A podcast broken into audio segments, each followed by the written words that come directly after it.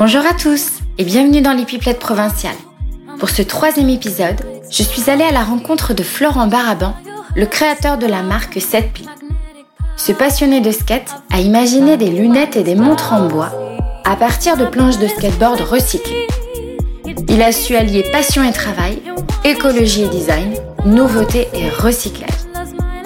On aime sa créativité, son souci du détail, son look de surfeur californien et l'intérêt qu'il porte au Made in France. Je vous souhaite une très bonne écoute et un bon voyage en province. Bonjour Florent. Bonjour Julie. Merci d'avoir accepté l'invitation au micro des pipelettes provinciales.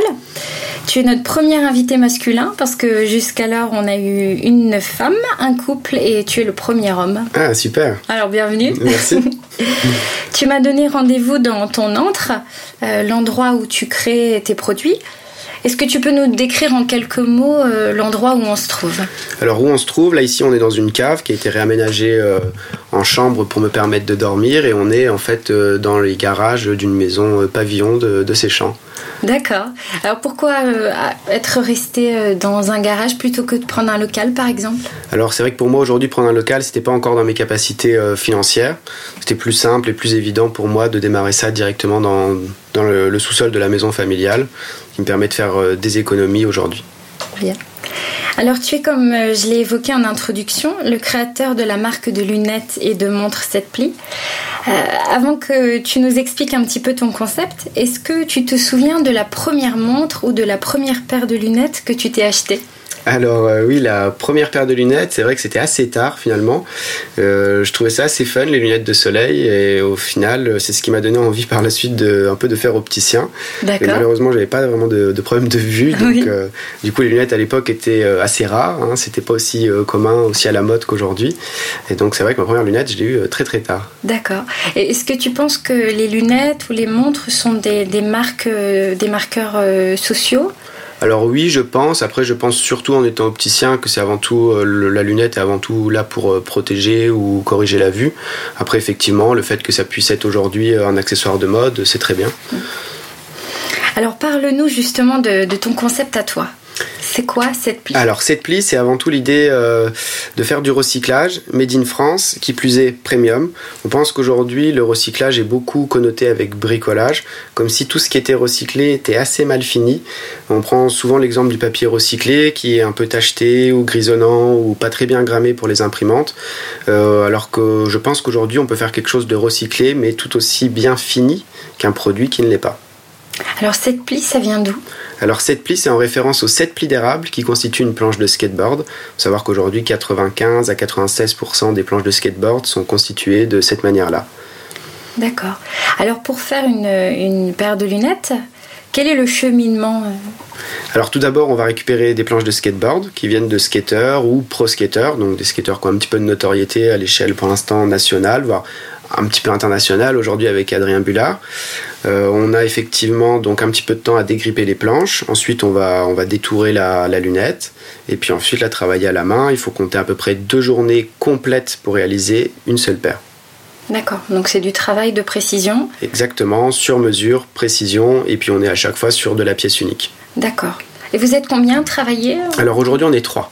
D'accord plus une, euh, des, stagiaires, des gens qui. Voilà, tout à fait. Euh, alors aujourd'hui, on a eu vraiment, alors en, associé, donc on a Hugo Falentin qui est de Lunéville. On va avoir aussi Nicolas Marcel qui est lui sur Abrège-Villers. Et puis donc effectivement, on a des stagiaires tout au long de l'année euh, afin de permettre d'accroître un petit peu nos capacités aujourd'hui. D'accord.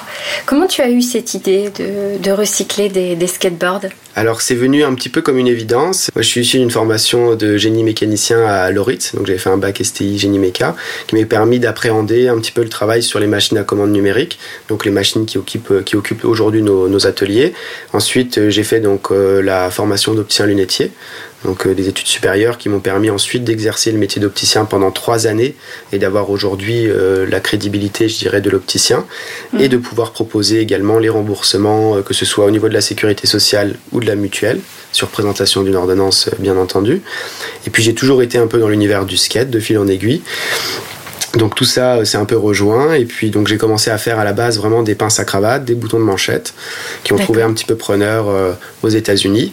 Donc c'était à la base des accessoires que j'ai réalisés euh, pour moi-même dans l'exercice de ma profession d'opticien pour avoir la petite touche skate tout en restant bien habillé. D'accord, le côté cool. Voilà. et puis après je me suis dit que finalement la lunette c'était quand même avant tout ben, mon métier principal et que c'était peut-être à ce niveau-là que je pouvais le plus apporter dans le domaine du skateboard recyclé.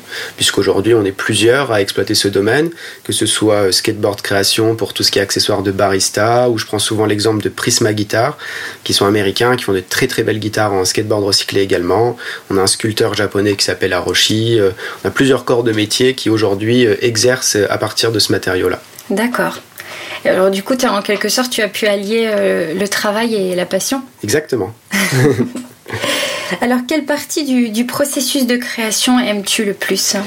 Je crois que j'aime un petit peu, un petit peu tout. Voilà, de varier les plaisirs. Je crois que c'est avant tout ça qui fait la richesse euh, du métier d'auto-entrepreneur. Oui. ça a euh, été difficile pour toi d'entreprendre justement? Euh, difficile, pour pas, pas tant que ça. C'est vrai que ça prend un petit peu de temps. Quand au début on me, disait trois ans pour lancer une société, ça me paraissait long. Et puis aujourd'hui, je me rends compte que finalement c'est peut-être pas si long, c'est peut-être à peu près le temps qu'il faut pour assurer quand même les fondations de la société.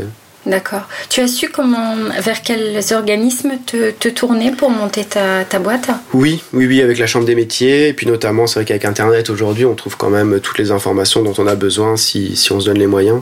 Alors, quel a été ton leitmotiv pour te lancer? Alors, je pense que j'ai toujours voulu créer euh, quelque chose. Aujourd'hui, de, de, vraiment de lancer un magasin d'optique sur Nancy, ça me paraissait euh, un peu audacieux dans la mesure où il y avait déjà beaucoup d'acteurs sur le marché de l'optique, lunetterie en tant que magasin d'optique euh, à part entière. Oui D'autre part, euh, j'ai toujours euh, ben, mangé skate, dormi skate, euh, voilà. Donc c'était, si je pouvais associer le skateboard dans mon métier, c'était juste parfait. Et puis voilà, de fil en aiguille, on est arrivé à cette pli. Tu as eu des sources d'inspiration ou des, modèles que tu as suivis un petit peu, des trajectoires qui t'inspirent? Alors euh, des trajectoires, oui, c'est peut-être des grands chefs d'entreprise euh, qui voilà qui m'inspirent peut-être un petit peu aujourd'hui, euh, même si la démarche de cette pli c'est vraiment pas d'être une entreprise rentable demain. Si on peut déjà être viable, on serait déjà très content. Hein, l'intérêt de cette pli, en tout cas le euh, l'objectif de cette pli, c'est avant tout de, proposer quelque chose qui n'existe pas aujourd'hui sur le marché. C'est le fait d'entreprendre, de générer une dynamique autour d'un produit qui n'existe pas, de quelque chose qu'on est les seuls à produire aujourd'hui. C'est vraiment ça l'âme de, l'entreprise. De l'entreprise. Alors, je voudrais revenir un petit peu justement aux valeurs de l'entreprise qui prône le Made in France, l'écologie, le recyclage. Quel point de vue tu as par rapport à la société de consommation actuelle? Parce que, bon, c'est d'actualité, hein, ce matin dans les magazines, dans les journaux, euh, on entend que euh, la Terre a consommé toutes les ressources qui normalement auraient dû durer une année. On parle également du gaspillage alimentaire. Quel point de vue tu as par rapport à ça? Alors j'ai un point de vue un petit peu négatif, effectivement. Quand j'entendais euh, la dernière fois un anthropologue qui parlait de l'homo detritus en parlant euh, de, nous, c'est sûr que c'est voilà, je pense qu'il y a une prise de conscience à avoir aujourd'hui et qui n'est pas si difficile en réalité. Est-ce que tu penses que ta marque, quelque part, euh, montre aux générations futures qu'il est possible, avec des matériaux déjà existants, de, de pouvoir créer encore et encore à l'infini Et je l'espère, ce serait tout notre plaisir. Oui. Alors, si tu avais un message justement à laisser aux générations euh, futures, quel serait-il bah, J'ai envie de dire qu'aujourd'hui, c'est finalement, c'est, ça devient vraiment prioritaire euh, d'être acteur à ce niveau-là. Et puis, je pense aussi que ne, pas hésiter à avoir des idées, ne pas hésiter à essayer. Au final, on ne prend pas de risque à essayer. Et c'est en essayant qu'on apprend. Tu as eu peur euh, d'échouer? Oui, bien entendu. Et puis, c'est tous les. Je crois que créer une société aujourd'hui, c'est peut-être plus facile même que de la pérenniser. Je pense que tout, tout le travail est dans l'avenir. Là, aujourd'hui, ce qu'on a fait, c'est voilà, de créer quelque chose. Il y a une dynamique. Il y a forcément eu un engouement au début pour la création de la société. Ça porte toujours un petit peu. Mais c'est surtout les années à venir où là, il va falloir justement euh, ben, rester avec des vraies valeurs, euh, sans, sans se faire griser effectivement par les éventuels bénéfices, ou etc. Voilà. Tout à fait. Tout en assurant une certaine production Aujourd'hui, on a deux, deux, mois de délai pour la réalisation d'une paire de lunettes, donc c'est quand même un délai excessivement long. pour autant, on n'a pas pour ambition de sortir 1000 lunettes par mois, c'est vraiment pas du tout l'objectif de, de, la société. Oui, vous n'êtes pas dans l'objectif d'être dans la production intensive. Voilà, la production de masse, ça correspondrait pas à, à l'éthique, et puis de toute façon, d'un point de vue qualitatif, on pense que quand on est dans la production de masse, on perd forcément à un moment donné une partie de la qualité ou de l'ergonomie du produit. Euh, j'aimerais qu'on revienne sur euh, le Made in France, on en parlait tout à l'heure. C'est important pour toi? Alors oui, effectivement, je pense qu'aujourd'hui, de consommer Made in France, ça a une vraie importance. Euh, au-delà de faire travailler un peu l'économie du pays, les, concitoyens, on va dire, de, notre pays, au-delà de ça, je pense aussi qu'acheter du Made in France, c'est acheter quelque chose qui est qualitatif, qui va être durable. Donc quand bien même le produit est un petit peu plus cher, il va durer un petit peu plus longtemps et en plus il va être confortable et ergonomique, etc. Donc effectivement, je pense que c'est euh, très important aujourd'hui de consommer de manière euh, locale. Et puis la lunette, à la fois, n'a pas fait euh, trois fois le tour de la planète avant, d'arriver sur, votre nez. Quel est le profil type de votre acheteur? Alors il est divers et varié. C'est vrai qu'aujourd'hui, si je vous dis que 30% de notre clientèle a plus de 70 ans, c'est voilà, un chiffre qui est quand même marquant pour des lunettes qui sont faites en, skateboard. Alors ça s'explique par, par plusieurs choses, hein, notamment par la légèreté. C'est vrai quand euh, on porte la lunette 12 heures par jour, euh, c'est quand même euh, un point important. Le fait qu'elle soit très légère et qu'elle tienne très bien sur le visage d'une part. D'autre part, on a de, beaucoup plus de consommateurs qui sont responsables au niveau de la consommation. Donc, ils vont privilégier un produit qui n'aura pas fait trois fois le tour du monde avant d'arriver euh, voilà, sur le visage. Mhm. Et puis, d'autre part, euh, c'est vrai que là, il y a cet aspect aussi de proximité. Hein, quand on voit des personnes qui habitent euh, sur Nancy ou dans les alentours, c'est vrai que c'est aussi, on a une vraie transparence. Les personnes viennent à l'atelier. tout est fait de A à Z au même endroit. Et puis, il y a un vrai échange humain. Oui, c'est très important. On en parle beaucoup en ce moment justement de cet échange, euh, cette proximité. Et, proximité, est-ce que tu, souhaiterais vendre tes produits que en France ou tu comptes t'exporter? Alors on compte un petit peu s'exporter effectivement, euh, toujours dans des quantités minimes. Hein. C'est vrai que là on a envoyé la première lunette à New York il y a 5 jours. Donc pour nous c'était... Dans euh, quel cadre? Alors dans sur, sur notre plateforme de site en fait internet, hein, c'est sur Etsy. Donc c'est là où nous distribuons nos, articles. C'est comme un gros marché de l'artisanat euh, à l'international. Donc on a plein de petits acteurs euh, qui sont sur, sur cette plateforme-là. Et donc on a une commande d'une personne euh, certainement japonaise, hein, d'après le nom, mais qui habitait à New York. Donc pour nous c'était vraiment très intéressant dans la mesure où le skateboard c'est quand même un sport qui est né là aux États-Unis. En général les planches sont fabriquées parfois aux États-Unis, parfois en Europe. Ensuite elles sont pratiquées en France et puis elles repartent donc sous forme de lunettes aux États-Unis. On trouvait ça euh, assez rigolo. Euh, quel effet ça fait justement d'habiter euh, bon, hein, en province et d'exporter ces produits outre-Atlantique? Eh ben, On se dit finalement que tout est possible si on se donne les moyens. Oui, et il y a un côté grisant, c'est excitant? C'est un petit peu excitant, oui. La première, oui, c'est sûr. Alors, on parle d'avenir, justement. Quel, quel avenir tu souhaites pour ton entreprise? Alors j'aimerais bien quand même un petit peu développer. C'est sûr que demain, si on pouvait être une petite dizaine dans l'équipe, ce serait, euh, ce serait bien. Après, ça c'est, euh, je pense, euh, on voit déjà assez loin. Aujourd'hui, on, voilà, on est une petite équipe, on, c'est presque viable. Donc voilà, on espère que ce soit viable. C'est déjà ça notre, première, notre premier objectif. D'accord. Quel conseil tu aurais à donner euh, aux personnes qui nous écoutent, qui souhaitent euh, justement entreprendre, créer leur entreprise? Bah, Je pense qu'aujourd'hui en France, ça reste accessible, mine de rien. Surtout, le, oui. surtout je pense le statut d'auto-entrepreneur, c'est quand même un statut qui, qui est quand même beaucoup moins contraignant que les autres, en tout cas pour se lancer au début, hein, bien entendu. Et ça permet d'avoir déjà des petites, un petit recul sur euh, le produit ou le projet qu'on veut lancer. Ça permet d'avoir un petit recul sans trop prendre de risques finalement. D'accord. Parce que le, statut d'auto-entrepreneur, est-ce que tu peux nous expliquer en, quelques mots euh, en quoi ça consiste? Quels sont les avantages d'être auto-entrepreneur? Alors, alors ce qui est, les avantages, c'est au niveau, au niveau des, ben, de la paperasse, comme on dit un petit peu. Hein. c'est sûr qu'on a beaucoup moins, de, beaucoup moins de choses à voir. Au niveau des taxes, on peut être taxé uniquement sur le chiffre d'affaires. Donc, certain que si votre entreprise, elle ne génère pas du chiffre d'affaires les premiers mois, vous n'avez pas, pas de charge, quasiment pas. Donc, ça permet de ne pas mettre en péril finalement euh, Et puis après aussi les démarches. Hein. c'est vrai que l'auto-entrepreneur, en l'espace d'un mois, vous pouvez avoir votre statut euh, un mois et demi. Donc, ce qui est quand même très rapide. Donc, donc euh, c'est vrai que tous ces éléments-là sont quand même intéressants pour pouvoir euh, avoir un, premier recul, on va dire, sur, euh, sur, sur le produit ou sur le projet qu'on veut lancer. Puis d'autre part, aujourd'hui, avec les réseaux sociaux et Internet, ça, ça permet d'ouvrir des portes aussi. Ça tombe très bien, c'est une super transition.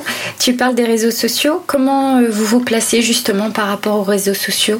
Est-ce que vous, vous comptez là-dessus pour euh, grandir? Oui, c'est certain. On sert beaucoup des réseaux sociaux. C'est des, des, outils qui sont euh, un peu magiques pour nous puisque ça permet vraiment de cibler très précisément ben, notre, notre clientèle d'une part. D'autre part, ce qui est intéressant, c'est que c'est assez accessible et assez pertinent. Bien. Alors, on va terminer euh, avec la question euh, traditionnelle euh, dans les pipelettes. Est-ce que tu pourrais nous donner, selon toi, la définition du provincial d'aujourd'hui? Alors je pense que le provincial n'est peut-être pas si, si rural, hein, si, si, si, authentique, peut-être les Parisiens peuvent penser. Oui. Hein, il, peut, il, peut, être aussi soigné, il peut porter la cravate avec une pince à cravate, c'est assez possible Tout aussi. À fait. voilà. Et je pense qu'aujourd'hui, d'être dans une ville comme Nancy, ça me permet aussi d'être dans un grand village finalement, donc où il y a quand même une bonne dynamique. On sait que le projet euh, a une notoriété qui croît peut-être plus de manière plus importante que si on est dans une grosse grosse ville comme Paris, oui. où là c'est un peu plus facile, on va dire à notre échelle. Euh, de pouvoir développer euh, dans un grand village comme Nancy. Donc au final, on peut dire que c'est un avantage d'habiter en province pour se lancer? Pour se lancer, ça peut être un avantage, effectivement. Bon. Eh ben, merci beaucoup, Florent. Merci, Julie. à bientôt. À bientôt. Voilà, c'était le troisième épisode des Pipelettes provinciales. Vous pouvez écouter, réécouter le podcast sur les plateformes de téléchargement iTunes et SoundCloud et nous suivre sur le Facebook et l'Instagram des Pipelettes provinciales. Je remercie Thomas Baraban pour le montage son et le groupe de musique Maze Gold pour le générique. À très bientôt les pipelettes. Salut